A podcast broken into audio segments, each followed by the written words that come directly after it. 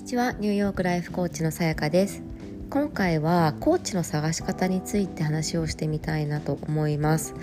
えっと、実はですね私自身今ちょっと日本人のコーチを探していてであのいろいろとこうあの検索をしてみたりあの人に聞いてみたりしてるんですね。であの私の中のこだわりは、えっと、一つはあの割とフリースタイルでコーチングをしてくださるっていうことでこれはどういうことかというと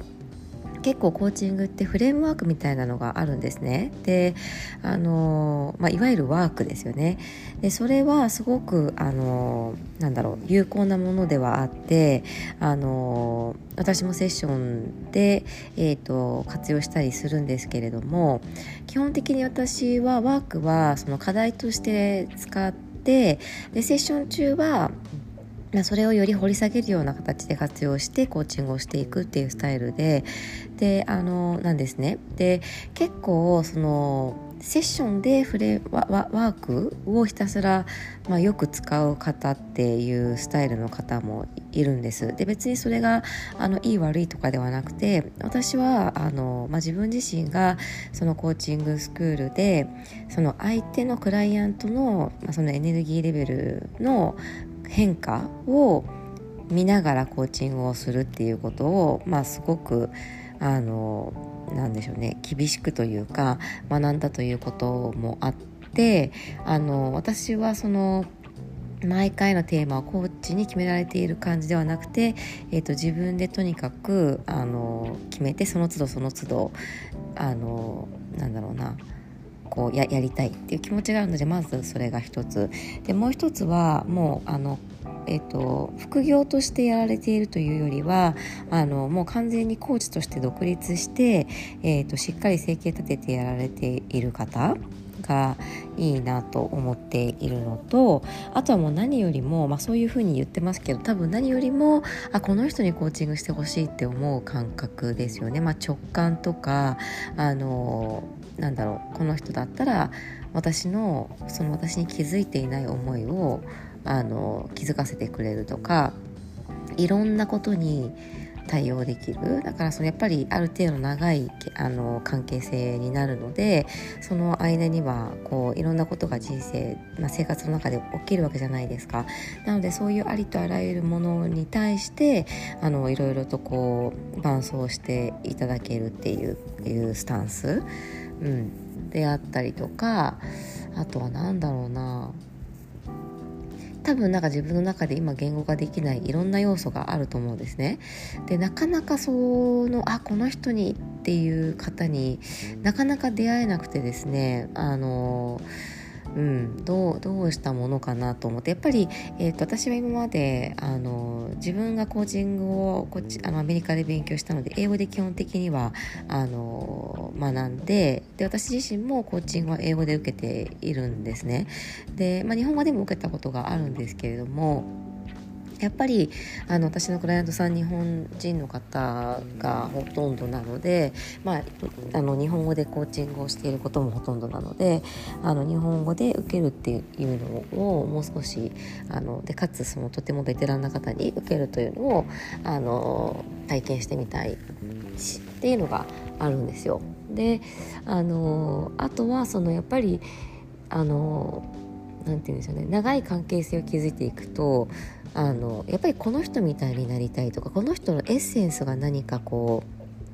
欲しいというかと思える人やっぱり人ってその一緒にいる人ってとても大切であのその人の価値観であったりとか考え方っていうのもあのコーチが何か言うってことじゃなかったとしてもやっぱり影響は受けるわけですよね。だからそうなった時にあのあこの人みたいになりたいなとかいうふうに、えーと思える方がいいと思っていてあのそう。そうするとちょっと今のところなかなかですねピンとくるあの方がこ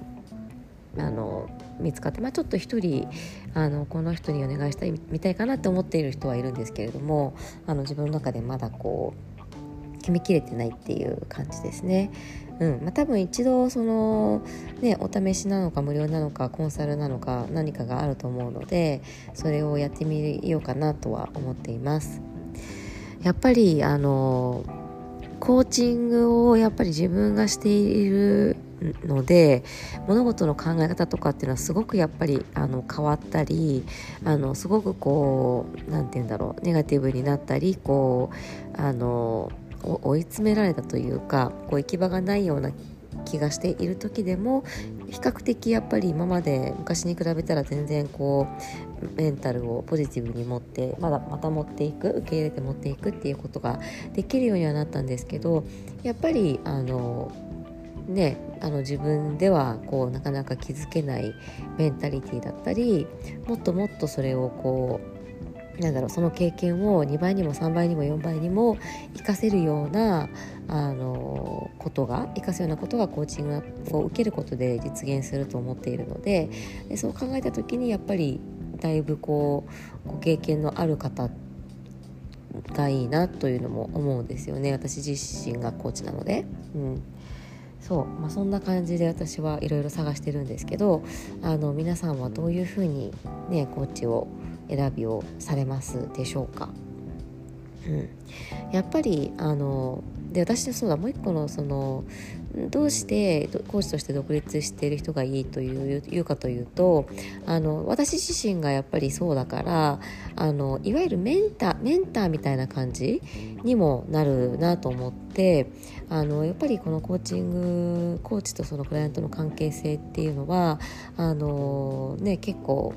こう絆ができるものだと思っているのでそうなった時にやっぱりこの人すごいなとかあこの人のこうあのやり方とか生き方とかあのこう見てみたいっていう感じですかね、うん、そう思えるメンターみたいな感じでもあの位置づけでもそういういてくれたらいいなっていうのがあるのでというふうに私は考えてます。はい。えーとなんかためになる話ができたかはちょっと微妙なんですけどもしあのコーチング受けようかなって悩んでる方がいたらあの参考になったらいいかなと思います。ああとですね私の場合はやっぱりあの何かしらの資格あのその何て言うんだろう独学ではなくてやはりあのある程度しっかりとコーチングというものを学んでいる方っていうのがいいかなとも思っています。やっぱりあの、私自身が結構しっかり学んだのもあってこれを知ると知らないのとではやっぱ全然違うなっていうふうには思うのであのそこはねなんか私はあのあの、まあ、見たいなとは思うんですけど、まあ、でも多分この人にっていう人が見つかったら多分そこも、ね、最後は関係ないないないんだと思うんですけどあの一旦はあのそこは見たいかなというふうには思っています。えーと、本当はですね昨日も配信しようと思ったんですが昨日1回撮ってなんかあまりにもちょっといまいちだなと思って あのいつもフリースタイルで話しているいるのいるんですけどなんかそれにしてもいまいちだなっていう感じだったのでちょっとあのアップしなかったんですけどあのやっぱりちょっと今あの夫がいなくてすごく余裕が。息子はやっぱり最近すっごいあのマスも多分あのイヤイヤ期が始まっているみたいでで力も強いのでもう今日もあの出かけたところのレストランの床にもうグワーってなってもう抱っこしても嫌がるしてこうエビ反りになっても力が強いから本当こう支えきれなくなっちゃってもう今背中がちょっと半分つってる感じなんですよね。だからちょっとそういう感じで、うん、やっぱり余裕がちょっとないとあんまりなんかこう良いインスピレーションが 湧いてこないなっていうのを改めて昨日感じました。まあちょっと今日もあのどんな話ができたかは分かんないんですけど私の場合はあのそういう感じでコーチを探したいなと思ってます。はい、えーと、今回も聞いてくださってありがとうございました。素敵な一日をお過ごしください。